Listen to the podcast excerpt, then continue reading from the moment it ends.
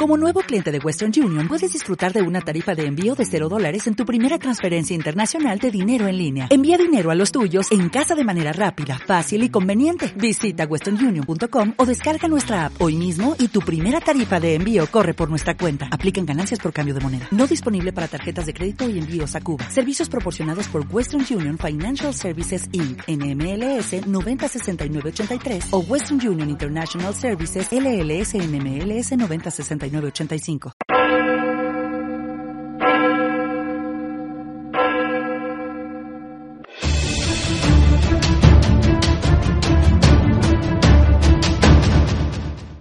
Hola, bienvenidos al informativo de Magnífica TV, dedicado a ofrecer las noticias más relevantes de la Iglesia Católica. Hoy es miércoles primero de marzo del 2017 y estos son nuestros titulares. El Papa ha pedido que se compren productos de las regiones italianas afectadas por los terremotos y ha dado ejemplo ordenando comprarlos para el Vaticano. El cardenal Miller acaba de publicar un libro sobre la misión de los papas, en el que, entre otras cosas, se plantea su relación con los sacramentos. El cardenal Burke se ha defendido de las calumnias contra él al haber sido acusado de ser responsable de los problemas internos de la Orden de Malta. El superior general de los jesuitas, el padre Sosa, ha afirmado que no es seguro lo que Cristo quiso decir sobre el divorcio, porque en aquel tiempo no había grabadora. El cardenal Zen, arzobispo emérito de Hong Kong, ha lamentado la invitación al Vaticano del máximo responsable del comercio de órganos en China. Una de las formas de ayudar a las regiones afectadas por los terremotos es comprar sus productos. Esto es lo que ha pedido el Papa que se haga y lo que ha empezado a hacer. El Papa ha ordenado al limosnero pontificio Konrad Krajewski de que compre para el Vaticano a varias empresas de la zona afectada por el terremoto que devastó algunas regiones del centro de Italia el año pasado. Tras los terremotos de agosto y octubre, varias empresas de la zona estaban en riesgo de cerrar.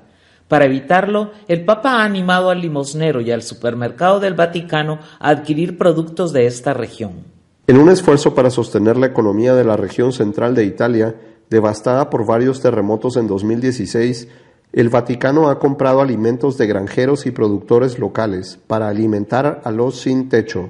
En colaboración con obispos de las zonas devastadas, Monseñor Krajewski compró productos de varios grupos de granjeros y productores cuyas empresas estaban en riesgo de cerrar debido al daño causado por el terremoto, afirmó el Vaticano en un comunicado. Todos los productos adquiridos serán distribuidos a los comedores de Roma para preparar comida para las personas necesitadas y sin hogar. El supermercado del Vaticano, abierto a empleados y pensionistas del Vaticano, también ha puesto a su disposición productos del centro de Italia.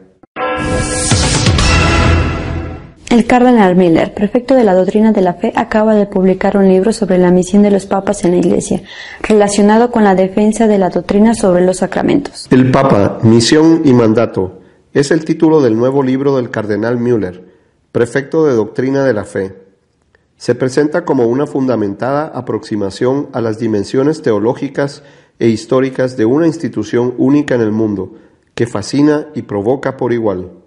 El cardenal Müller trabajó en el libro hasta después de la publicación de la Amores Letizia, que no es citada nunca en el texto. Sin embargo, algunos párrafos parecen escritos a propósito del debate abierto a raíz de la aparición de esa exhortación apostólica. Por ejemplo, la indisolubilidad del matrimonio sacramental y los otros bienes del matrimonio son esenciales e inherentes ni siquiera la más elevada autoridad eclesiástica podría intervenir en la sustancia del sacramento. La debilidad y concupiscencia del hombre a consecuencia del pecado no debe utilizarse como pretexto para relativizar los mandamientos de la ley de Dios y el deber de vivir una vida cristiana con los siete sacramentos. Es una doctrina católica irreversible. El hombre justificado en Cristo puede, con la ayuda de la gracia, cumplir los mandamientos del Decálogo y las exigencias éticas de los sacramentos. No puede interpretarse que la misericordia consista en ignorar el pecado, y en este caso especialmente como un permiso para una segunda unión de apariencia matrimonial, cuando según los estándares humanos la vida marital se ha convertido en insoportable o aburrida. La Iglesia tiene que permanecer fiel a la palabra de Dios en la escritura y en la tradición y en la interpretación vinculante del magisterio. De otra forma, se haría culpable respecto a la salvación de las almas. En Cristo, Maestro de la verdad y buen pastor, la enseñanza y la vida de su iglesia son inseparables. Si la iglesia ofreciese los sacramentos de la penitencia y de la Eucaristía solo para no perturbar el sentimiento de inclusión, sin señalar que hay que quitar el obstáculo objetivo para la recepción de los sacramentos, daría al pueblo la falsa sensación de una salvación esencialmente segura. No se puede cambiar los criterios inherentes de admisión a los sacramentos. Un papa no podría dar la absolución sacramental y permitir la Santa Comunión a un católico que está en estado de pecado mortal, sin arrepentimiento o un firme propósito de evitar ese pecado en lo sucesivo, sin pecar con ello él mismo en cuanto a la verdad del Evangelio y a la salvación de los fieles a quienes se deja así perdido en el error.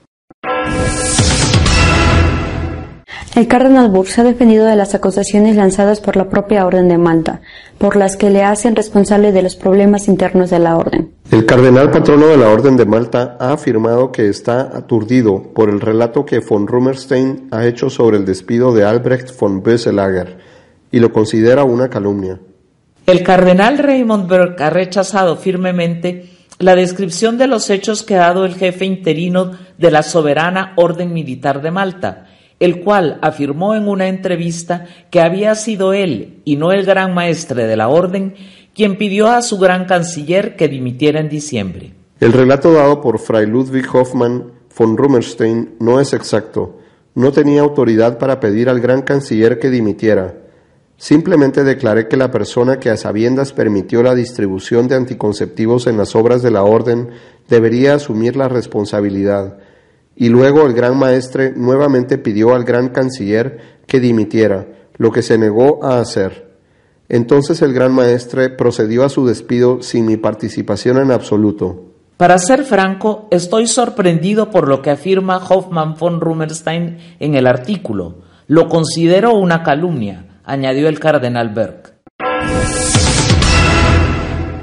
La posición radical de Cristo al divorcio no sería segura, debido a que en su tiempo no había grabadora. Así lo ha declarado el superior general de los jesuitas, el padre Sosa.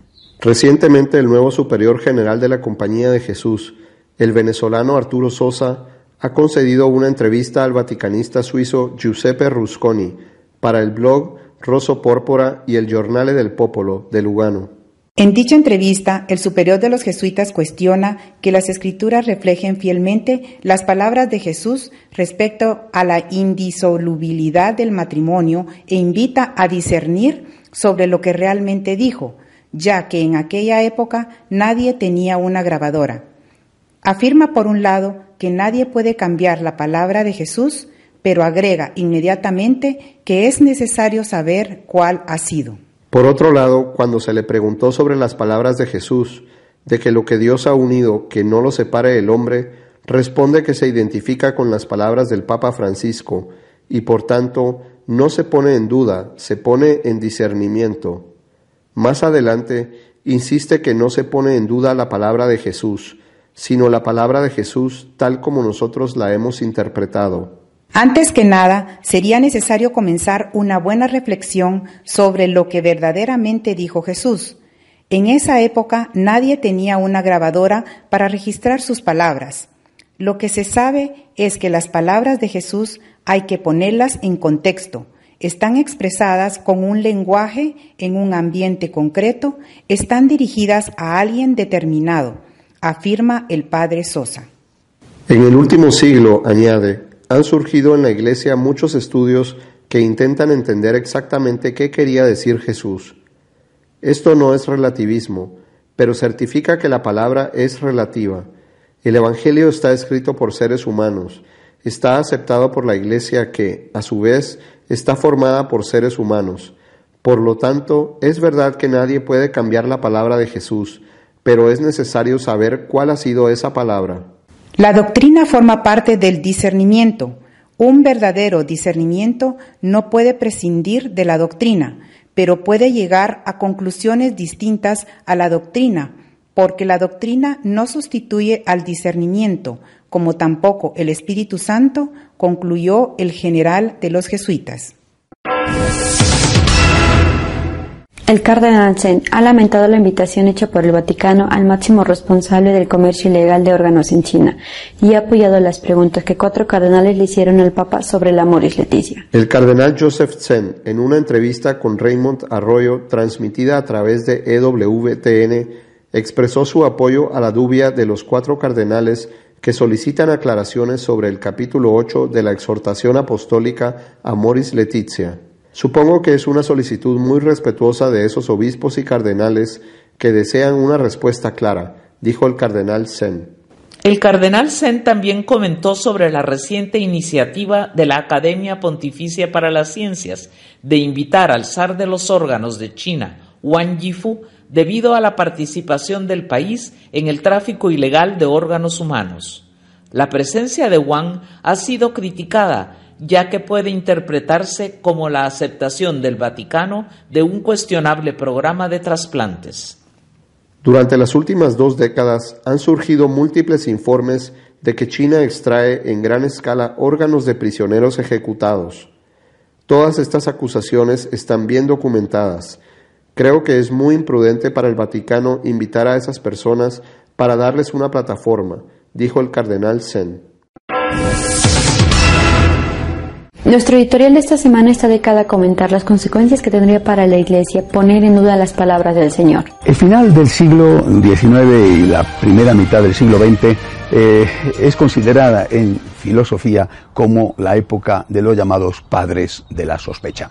Filósofos de gran peso que eh, pusieron en entredicho algunos de los principios en los que se basaba la sociedad anterior y que marcaron realmente su época, gente como Hegel, Marx, Feuerbach, Nietzsche, eh, Freud, eh, repito, generaron dudas, sospechas, generaron incertidumbre. Y eh, también la Iglesia, el conjunto de las iglesias, más las iglesias protestantes, sobre todo en Alemania, se dejaron influir por este sentimiento de sospecha hacia aquellas cosas que habían sido las certezas, las seguridades precedentes. Sobre todo se dedicaron a investigar la autenticidad de los evangelios y llegaron a buscar si realmente Jesucristo existió y si el que existió es aquel que nos cuentan, que reflejan los evangelios. Se empezó a hablar entonces de la diferencia entre el llamado Jesús histórico y el Cristo de la fe. Una diferencia que cada vez se fue acentuando más. Eh, llegaron a la conclusión de que los evangelios eran mitificaciones de un personaje originario del cual prácticamente no podíamos saber nada. Eh, a finales del siglo XIX, eh, Strauss eh, ya concluyó que el colmo de la mitificación era el Evangelio de San Juan, que el Evangelio de San Juan no tenía que ser tenido en cuenta en absoluto. Posteriormente se cargaron el Evangelio de San Mateo y el de San Lucas, Weiss y Wilke, y, después el único que quedaba, que era el Evangelio de San Marcos, lo desprestigiaron Brede y Smith. Y en este contexto, aparece una de las grandes figuras desmitificadoras de la época, Rudolf Bullmann, que no es tan, tan antiguo en el tiempo. ¿eh? Bullmann muere en el año 1976, es decir, no estamos hablando de un personaje que se remonta a la noche de los tiempos, es relativamente reciente. Y Bullmann es el que concluye que no hay nada que hacer, o sea, que, que tenemos que olvidarnos del Jesús histórico y que tenemos que acercarnos a, los evangelios como un relato mítico, eh, elaborado eh, posteriormente y, sobre todo elaborado a partir de la invención del cristianismo que va a hacer eh, San Pablo. Ese Cristo de la fe no tiene nada que ver con la realidad. El Cristo de la fe es alguien que nos han contado pero que no, que, no existió realmente. Es decir, que el que existió eh, pues, pues no, no, es aquel que cuentan los evangelios, que son libros simplemente míticos, inventados sobre todo, eh, ese Cristo de la fe inventado sobre todo por San Pablo. Bien, con esta, con esta actitud de fondo eh, nos hemos enfrentado eh, no solo al Concilio Vaticano II, sino al post-concilio, que es en el cual todavía estamos viviendo. Naturalmente, esta demolición de, las raíces de nuestra fe, es decir, de la palabra de Dios, esta demolición del cristianismo, eh, no se ha hecho sin consecuencias. Las consecuencias han sido tremendas, han sido muy graves. Es lo que alguno denominó la religión del supermercado. Tú vas con tu carrito por el supermercado, ves las estanterías más o menos repletas de productos y vas eligiendo lo que a ti te conviene. Eh, en función de tus gustos o en función simplemente eh, de, no solamente de las necesidades, sino de que esa marca te resulta más económica o esa marca te da, según tu opinión, te ha dado mejor resultado. Llegas con tu carrito a la caja, pero si en el camino hacia la caja te encuentras con alguien que te dice, ¿cómo ha comprado usted ese detergente? Mire, este detergente que yo le conozco no es bueno, compre usted mejor este otro, pues no hay ningún problema. Dejas ese producto, lo sacas de tu eh, carrito y vas y eliges otro o no eliges ninguno. La religión del supermercado. En esto estábamos y en esto todavía, por desgracia, estamos. Esta religión del supermercado no es una religión solo para ti, es decir, tú coges tu carrito y vas poniendo tus productos, quitas, pones según tu antojo o según la influencia que hacen en ti en el último momento o a lo largo eh, de tu compra o previo a ella, pero lo mismo está haciendo otro. Es decir, ¿A ti te parece muy importante, realmente eh, esencial, insistir en que el Señor dijo, eh, lo que hagas al más pequeño, a mí me lo has hecho? El compromiso social, la ayuda a los pobres, ¿a ti te parece eso muy importante? Bueno, pero a ti no te parece importante, en cambio, que el Señor haya dicho eh, lo que Dios ha unido, que no lo separe el hombre. El que se casa, el que se divorcia de su mujer y se casa con otra, comete adulterio contra la primera. Eso no te parece importante. Entonces, lo segundo, lo que no te parece importante, lo pones en duda. Y dices, ¿lo dijo Cristo? Primera cuestión, no había grabadoras. ¿Lo dijo Cristo? En el caso de que dijera algo parecido, eh, ¿en qué contexto? ¿Quién lo escuchó? ¿Cómo lo entendió? ¿Cómo lo contó? Cómo lo escribió el que años después lo escribió, no merece la pena hacer un problema por eso. Pero otro, otro, con los mismos derechos que tú, en su carrito del supermercado, ha elegido otro producto y ha dicho, a mí eso me parece muy importante, pero no me parece tan importante, por ejemplo, que el Señor dijera, tú eres Pedro y sobre esta piedra edificaré mi iglesia. O que el Señor dijera, tomad y comed, esto es mi cuerpo. O que eh, Cristo resucitara o que Cristo en la cruz nos dijera que eh, teníamos que mm, eh, pedir a Dios ayuda para perdonar como Él estaba perdonando cuando exclamó, Padre, perdónales que no saben lo que hacen. Es decir, la religión del supermercado es muy cómoda. Es una religión a tu manera, a tu gusto, a tu uso, para que no te moleste. Pero eso que tú haces lo puede hacer exactamente igual cualquier otro, y naturalmente eligiendo productos que a ti no te gustan nada, pero tiene el mismo derecho a hacerlo. De esto se dieron cuenta, por supuesto, gracias a Dios, muchos, entre ellos el profesor Joseph Ratzinger, después arzobispo Ratzinger, después cardenal Ratzinger y después Papa Benedicto XVI. Eh, eh, él fue el que denominó a este tipo de religión la religión del supermercado. Y él escribe uno de los mejores libros que ha escrito, esa trilogía sobre Jesús de Nazaret, y yo de verdad recomiendo a todos que al menos lean el prólogo, la introducción del primero de los libros, porque sitúa perfectamente el problema, es decir, nos dice cómo está la Iglesia en ese momento y las consecuencias terribles que tiene para todos, eh, no solamente para los de izquierdas o para los de derechas, sino para todos, para todos en la desmitificación de Jesucristo, decir que Jesucristo no existió, o que el que existió no tiene nada que ver con el que nos cuentan, o que el que nos cuentan hay que ver lo que nos dijo si es que nos dijo algo. ¿Por qué hablo de todo esto? Porque a eso es a donde estamos llegando. Poner en duda la palabra del Señor a propósito del divorcio, decir que hay que reinterpretar a Cristo porque en aquella época no había grabadora, abre la puerta sí o sí, sin ninguna duda, a poner en duda la palabra del Señor en otras cosas. No puedes pretender que lo que a ti te conviene poner en duda sea lo único que se ponga en duda. A ti te conviene poner eso en duda, por lo que sea. Porque tienes un concepto de la misericordia que te lleva a decir que hay que dar la comunión a todo el mundo, por lo que sea. Pero tienes que ser consciente de que si tú pones en duda eso, estás permitiendo, con los mismos derechos, que otro ponga en duda otra cosa. Eh, solo quisiera hacer una pregunta. ¿De verdad nadie se da cuenta de a dónde nos conduce todo esto. De verdad nadie se da cuenta del tipo de demolición de nuestra fe al cual estamos yendo, es decir, a ese nihilismo, a esa falta absoluta de certezas, porque destrozando una parte del mensaje, porque nos conviene destrozarla, estamos empezando ya a destrozar el conjunto del mensaje. Solo quiero hacer esta pregunta porque me parece que el tiempo presente es tan serio que merece la pena que antes de seguir destrozando el cristianismo nos paremos a pensar en qué es lo que estamos haciendo. Hasta la semana que viene, si Dios quiere. Si desean estar al día de lo que va sucediendo en la iglesia, lo pueden hacer a través de nuestra página web de noticias www.católicosonline.org.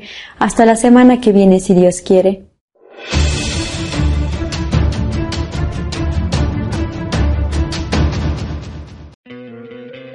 ¿No te encantaría tener 100 dólares extra en tu bolsillo? Haz que un experto bilingüe de TurboTax declare tus impuestos para el 31 de marzo y obtén 100 dólares de vuelta al instante. Porque no importa cuáles hayan sido tus logros del año pasado, TurboTax hace que cuenten. Obtén 100 dólares de vuelta y tus impuestos con 100% de precisión. Solo con Intuit TurboTax. Debes declarar para el 31 de marzo. Crédito solo aplicable al costo de la presentación federal con TurboTax Full Service. Oferta sujeta a cambios o cancelación en cualquier momento.